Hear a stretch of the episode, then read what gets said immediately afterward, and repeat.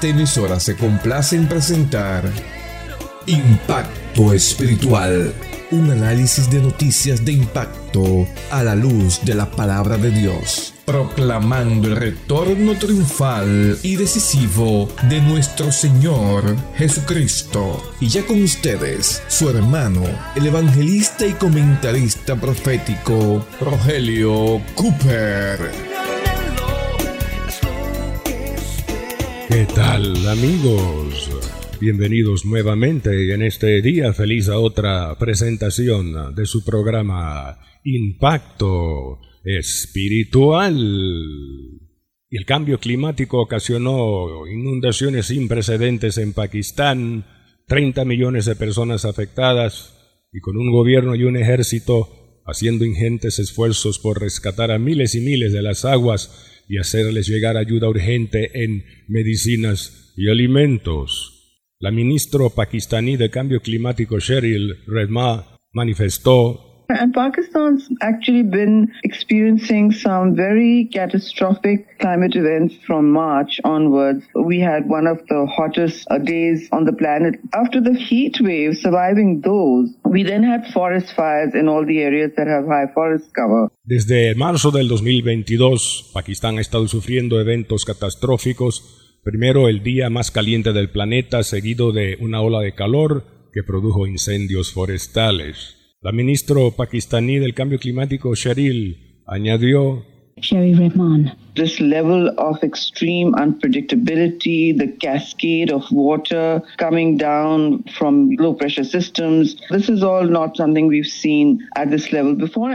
Estos cambios climáticos impredecibles son algo que no habíamos visto antes, con cascadas de aguas producidas por un sistema de baja presión y el derretimiento de los glaciares. De hecho, Pakistán es el país que posee más números de glaciares fuera de la zona polar, concluyó diciendo la ministra pakistaní del cambio climático, Sheryl Redma. Preguntamos, amables oyentes, ¿qué son los glaciares? Bueno, son enormes témpanos, témpanos de hielo que se han acumulado con el paso de los siglos, con la caída de nieves. Eso produjo estos témpanos o glaciares que la ola de calor reciente derritió y esas aguas que venían de las tierras altas bajaron hasta encontrarse con las aguas abajo, producto de las lluvias monzónicas, una combinación ideal para el desastre de inundaciones que hemos visto.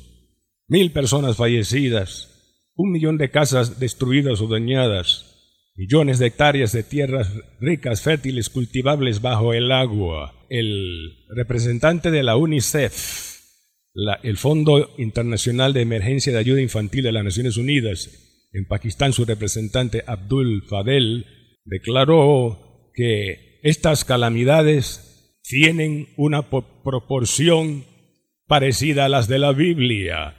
Esto, amables oyentes, que dijo Abdul Fadel, me llamó la atención porque está en relación, obviamente, a el relato del diluvio de que habla la palabra de Dios. Sin embargo, hay personas hoy día que no creen en la veracidad del relato del diluvio universal que hubo en los días de Noé y que se relata en Génesis capítulo 6 y capítulo 7. Muchos dicen que no, eso no fue cierto. Se burlan de esa idea, de esta realidad. Mi alma te alaba, Jehová. Pero hermanos, esto fue predicho por el Espíritu Santo a través del apóstol Pedro en su segunda carta, capítulo 3, versos 3 en adelante. Presta atención, dice Pedro ahí, sabiendo primero esto, que en los postreros días vendrán burladores andando según sus propias concupiscencias y diciendo, ¿dónde está la promesa de su advenimiento? Es decir, ponen en duda la promesa del segundo adviento de Cristo y dicen algo más. Escuche, porque dice, desde el día que nuestros padres murieron o durmieron, todas las cosas permanecen así hasta hoy desde el principio de la creación. En otras palabras, estos burladores están diciendo, todo ha permanecido igual durante siglos, nada ha cambiado, no ha habido cataclismo y menos un diluvio. Esa es la doctrina materialista uniforme, el materialismo uniformista. Es una doctrina o creencia que reza de la siguiente manera. Todas las leyes físicas y naturales que operan procesos observados científicamente hoy siempre han existido, no han variado en ningún tiempo y en ningún lugar del universo todo siempre ha sido igual, uniforme. Dicen que todo ha sido uniforme, que no ha habido cataclismo. Pero hermano, esto es una deliberada ignorancia de la palabra de Dios. Es un asunto de la voluntad. No quieren creer sencillamente y punto, a pesar de las evidencias.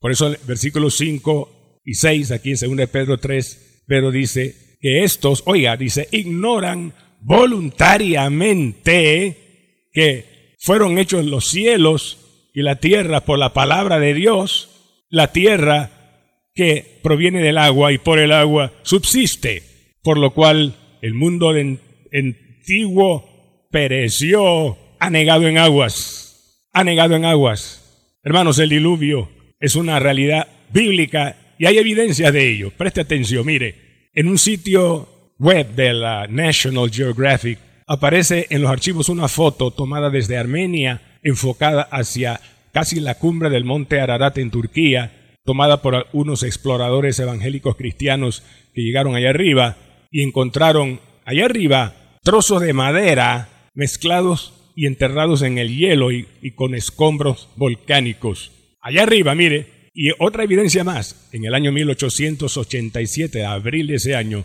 el explorador John Joseph Newry llegó casi a la cumbre del Ararat, el cual según la Biblia sobre ese monte reposó el arca de Noé, y encontró ahí trazas del arca. Pregunto, hermanos, ¿qué hace a cinco mil metros de altura, donde solamente hay nieve, trazos de madera donde ahí no crecen árboles? ¿Solo nieve? La única explicación, amigos y hermanos, es que hubo un diluvio. Gloria a Dios.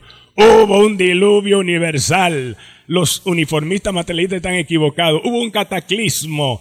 Dios intervino en esa civilización malvada, trayendo juicio el diluvio y salvando a Noé y su familia. Entonces, si eso sucedió, en verdad sucedió, habrá otro cataclismo futuro donde Dios otra vez intervendrá para juzgar esta humanidad cuya maldad ha aumentado nuevamente como fue en los días de Noé. Oh, mi alma te alaba, Rey. Bendito Jesús. Cristo viene. Su segundo adviento, que duda mucho su promesa, ha de cumplirse. Bendito sea su nombre. Y mire lo que dice Pedro en su segunda carta, capítulo 3, versículo 7, dice aquí, oiga, dice, pero los cielos y la tierra que existen ahora están reservados por la misma palabra, es decir, la palabra que trajo el juicio del diluvio, guardados para el fuego, subraye fuego, en el día del juicio y de la perdición de los hombres impíos. Hermano, aquí se garantizan dos cosas. Number one, número uno, que habrá un diluvio próximo, pero de fuego, de fuego. Terrible eso que viene. Y lo otro es que no habrá más otro diluvio de aguas. Eso está garantizado por Dios, que ya se lo prometió cuando hizo el pacto con Noé, luego de que él y su familia salieron del arca. Vamos a Génesis capítulo 9, verso 11 en adelante. Ahí habla el Señor y dice, y estableceré mi pacto con vosotros y con los tercer todo ser viviente, mi pacto hecho de no exterminar ya más toda carne de la tierra con aguas del diluvio, ni habrá más diluvio para destruir la tierra. Y esta será la señal del pacto entre mí y vosotros y todo ser viviente por siglos perpetuos. Ahora note lo que dice el Señor en el versículo 13, aquí en Génesis 9. Y esto dice, mi arco he puesto por señal del pacto entre mí y la tierra. Y sucederá que cuando haga venir nubes sobre la tierra, entonces se dejará ver mi arco en las nubes. Y entonces me acordaré de mi pacto que hice y no enviaré más diluvio de aguas para destruir toda carne. Mi arco estará en las nubes, dice el Señor, y yo lo veré. Y yo lo veré. Oh, gloria sea el Rey. Bendito sea el Señor. Alabado Bendito sea el Señor Jesús. Yo lo veré, dice, veré el arco. Hermanos, el arco iris. Dios dice, me acordaré cuando lo vea. Ahora no es que Dios se va a olvidar, no tiene mala memoria, Él es infinitamente sabio, no se le olvida nada.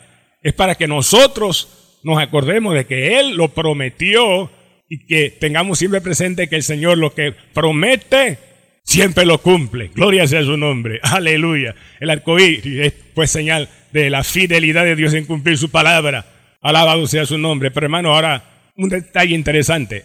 Esto del arco iris aparece solamente en la Biblia, en otro pasaje, y en el libro de Apocalipsis, donde Juan recibió esas gloriosas revelaciones en cuanto al futuro. Mire, vamos al capítulo 4. Ahí el apóstol Juan dice, Después de esto, verso 1, vi una puerta abierta en el cielo y la primera voz que habló conmigo como trompeta habló diciendo, sube acá. Hermanos, Juan aquí es tipo del rapto de la iglesia, los creyentes que serán arrebatados pronto cuando Cristo descienda a esa nube y nos llame y digan, suba acá, pueblo mío, sube acá. Oye Juan, dice Juan, y al instante yo estaba en el Espíritu y aquí un trono establecido en el cielo y sobre el trono uno sentado. Qué lindo. Y su aspecto del que estaba sentado era dice, semejante a piedra de jaspe y de cornarina. Estas son piedras preciosas muy brillantes. Es como si Juan dijera, al que vi sentado era deslumbrante, era hermosísimo. Oh hermano, cuando veamos a Cristo ese día, va a ser más hermoso lo que hemos imaginado, precioso, como piedra de jaspe y de cornarina. Pero dice algo más aquí en el versículo 3 de Apocalipsis 4. Dice, y alrededor del, del trono, dice Juan, había un arco iris semejante a la esmeralda Oiga eso, había un, dice, un arco iris. Ahora, ¿por qué a Juan se le muestra el trono celestial rodeado de arco iris?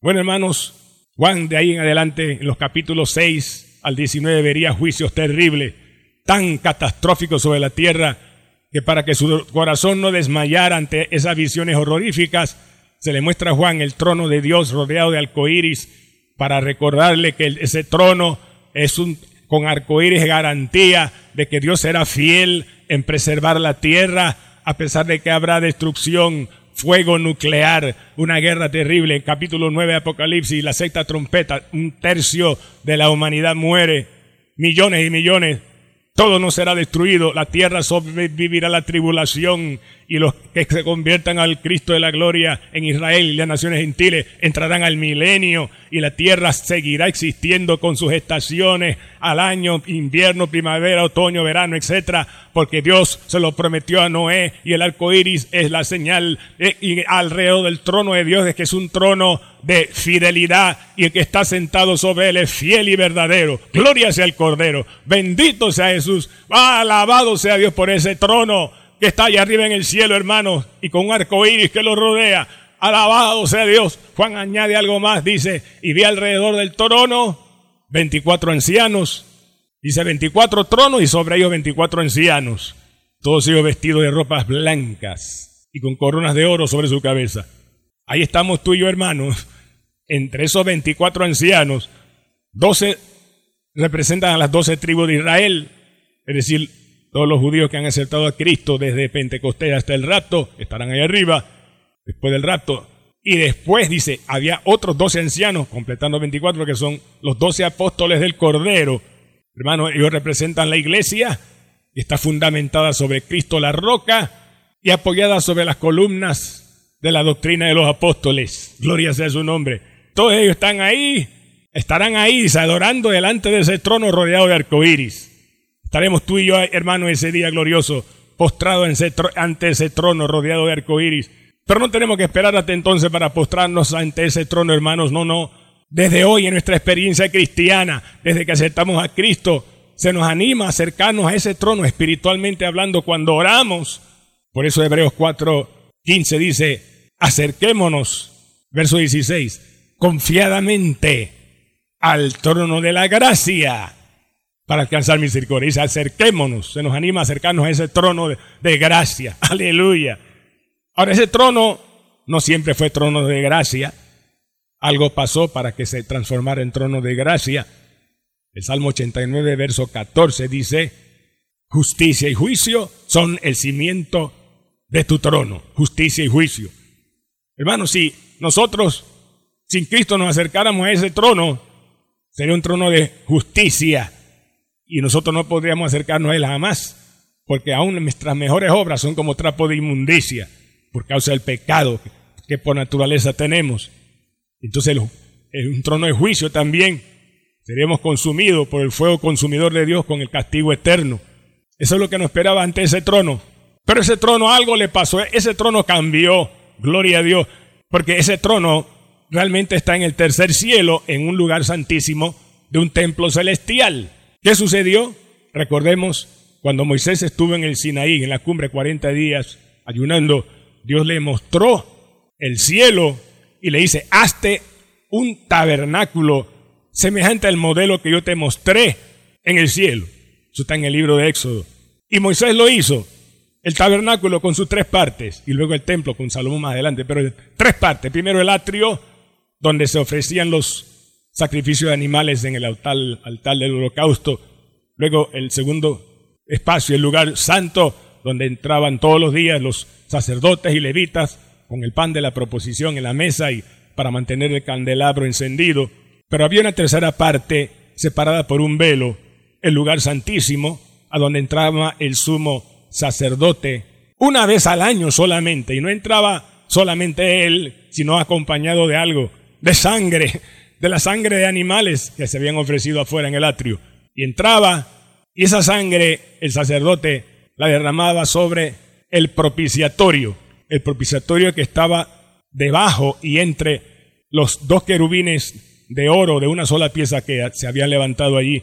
Y sacerdote, sumo sacerdote entonces hacía eso. Pero entonces, ¿qué sucede? Esa sangre era una sangre imperfecta, era de animales. No podían quitar el pecado, pero Dios lo ordenó como un símbolo, anticipando la verdadera preciosa sangre la del Cordero de Dios que quita el pecado del mundo, la sangre de Cristo Jesús que vendría, aleluya, unos dos mil años después, alabado sea su nombre. Y Cristo vino con una sangre humana y divina, humana por su humanidad. María, su madre, su óvulo fue fecundado por el Espíritu Santo, por eso Jesucristo era humano y a la vez divino, y sangre humana y divina y pura, la única que podía redimirnos, gloria sea su nombre. Entonces Cristo muere resucita al tercer día, sube al cielo y tan pronto entra en el lugar santísimo del templo del cielo, sucedió algo. Cristo llega allá y presenta al Padre los méritos de su sangre que derramó en la tierra y desde ese momento ya no eran necesarios los sacrificios religiosos en el templo acá abajo en Jerusalén, no, no, ya no era necesario que un sacerdote derramara sangre en el propiciatorio,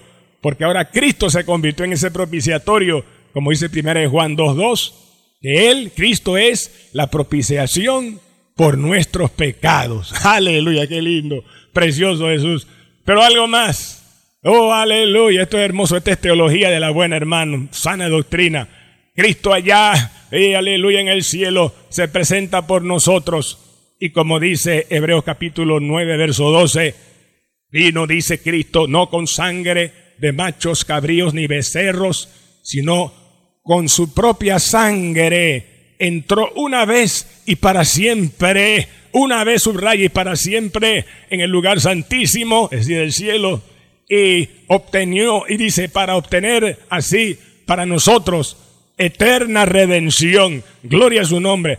Por eso, hermano, ahora, de ahora, de ahora, y alama soya cuando tú oras y vas al trono de Dios, desde que Cristo se sentó en ese trono a la diestra del Padre hace dos mil años, con la ofrenda de su sangre, ese trono que era de justicia y juicio, ahora es un trono de misericordia por su sangre, es un trono de gracia como dice Hebreos 4:16. Por eso se nos anima, hermanos, acerquémonos confiadamente al trono de la gracia, de la gracia para alcanzar misericordia y hallar gracia para el oportuno socorro. Hermano mío, cuando te sientas triste, Acércate confiadamente al trono de la gracia.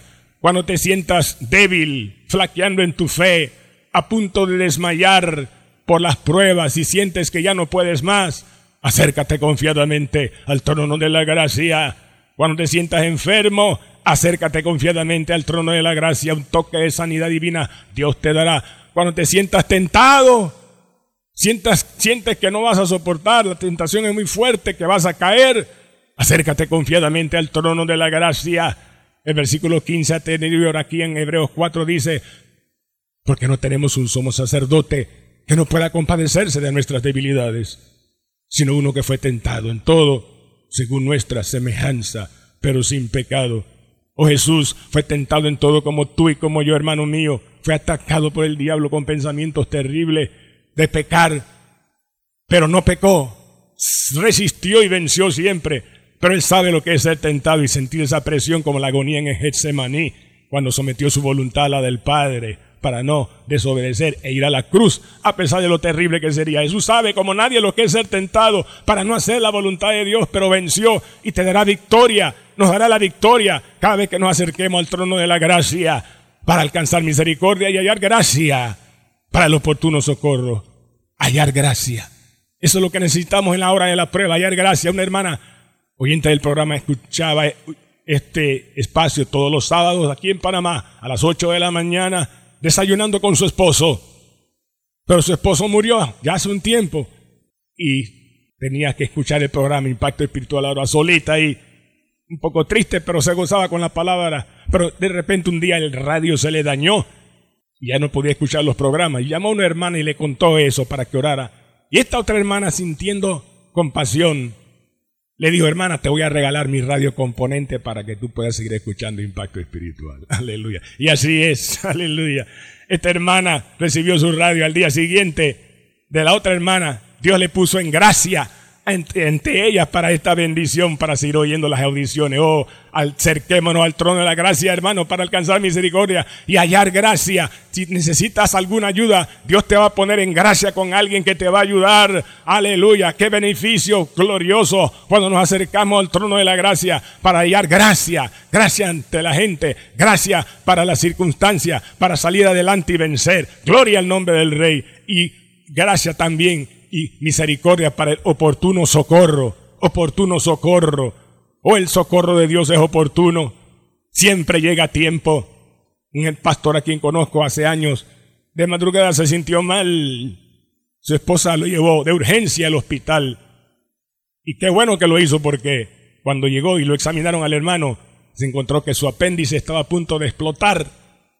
Lo llevó a tiempo y el hermano se salvó socorro oportuno. Oh hermano, espera el socorro oportuno de Dios. Su socorro llegará a ti, no importa tu necesidad, sea una enfermedad, problema económico, familiar, matrimonial.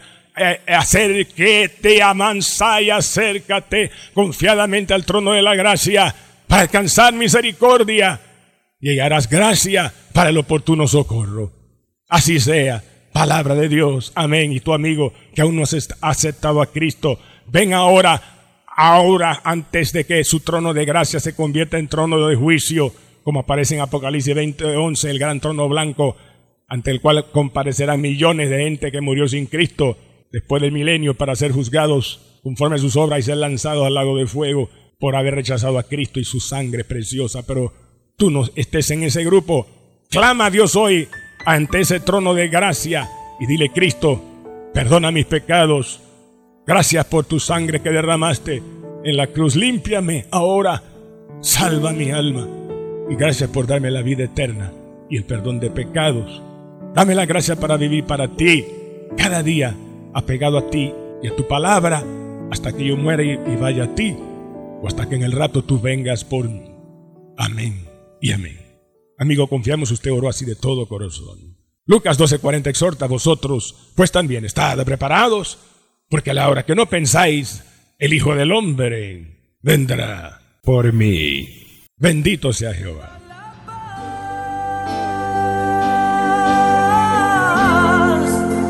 Sangre que me purifica. Sangre que me redime. Preciosa sangre. La sangre de Jesús. Sangre que me da la paz.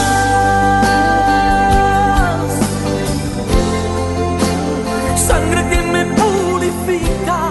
Bien amigos y hermanos míos, en el día de hoy presentamos el programa número 2342 con el mensaje titulado Inundaciones en Pakistán, el arco iris y el trono de misericordia y gracia. Oh, son tiempos decisivos estos finales que estamos viviendo, hermanos. Las señales están allí y hay que compartir este mensaje urgente mientras hay oportunidad de que por gracia las almas se salven. Si quieres compartir el audio de hoy con alguien y escuchar este programa otra vez, escribe a nuestro WhatsApp y con mucho gusto te lo enviaremos de vuelta el audio a tu WhatsApp. Lápiz y papel. Anota primero el signo más seguido del número uno y luego los números que mi esposa les dará a continuación. Adelante, hermana Diana. más 1 917 557 6928. Repetimos, más 1 917 557 6928. Hermano mío, gracias si eres de los que están apoyando con tus ofrendas cada mes para asegurar la continuación de, este espacio en esta emisora local en Panamá y otros medios digitales fuera de este país. Pero si usted todavía no lo está haciendo, hermano mío, y Dios te bendice cada semana ahora, y conforme el Espíritu ponga en tu corazón, envía una ofrenda urgente para ayudarnos a seguir proclamando este mensaje. Lápiz y papel otra vez, anota el número de la cuenta 04 18 01 00 27 96 8, repito, 04 18 01 00 27 96 8 cuenta de ahorros a nombre de Impacto Espiritual Banco General. Si entras a nuestra página en internet www.impactoespiritual.net, haz clic en la pestaña que dice donar y ahí aparecerá más información, incluso cómo ofrendar a través del YAPI. Todas las librerías CLC en la ciudad capital están autorizadas para recibir tu urgente ofrenda para Impacto Espiritual y al escribirnos a nuestro WhatsApp solicitando el audio de hoy, recuerda el título del mensaje inundaciones en Pakistán, el arco iris y el trono de misericordia y gracia. Si tienes alguna inquietud que compartir o una petición de oración, con mucho gusto oraré por ti. Llama de una vez al siguiente número aquí en Panamá. Puede llamarnos al 277-5352. Repetimos, 277-5352 será para nosotros un placer ministrarle y orar por sus necesidades. A nombre del hermano Cooper, su comentarista profético, nos despedimos hasta la próxima semana en esta misma estación y hora cuando presentaremos otro impacto espiritual. Un mensaje diferente anunciando la segunda venida del Hijo del Hombre.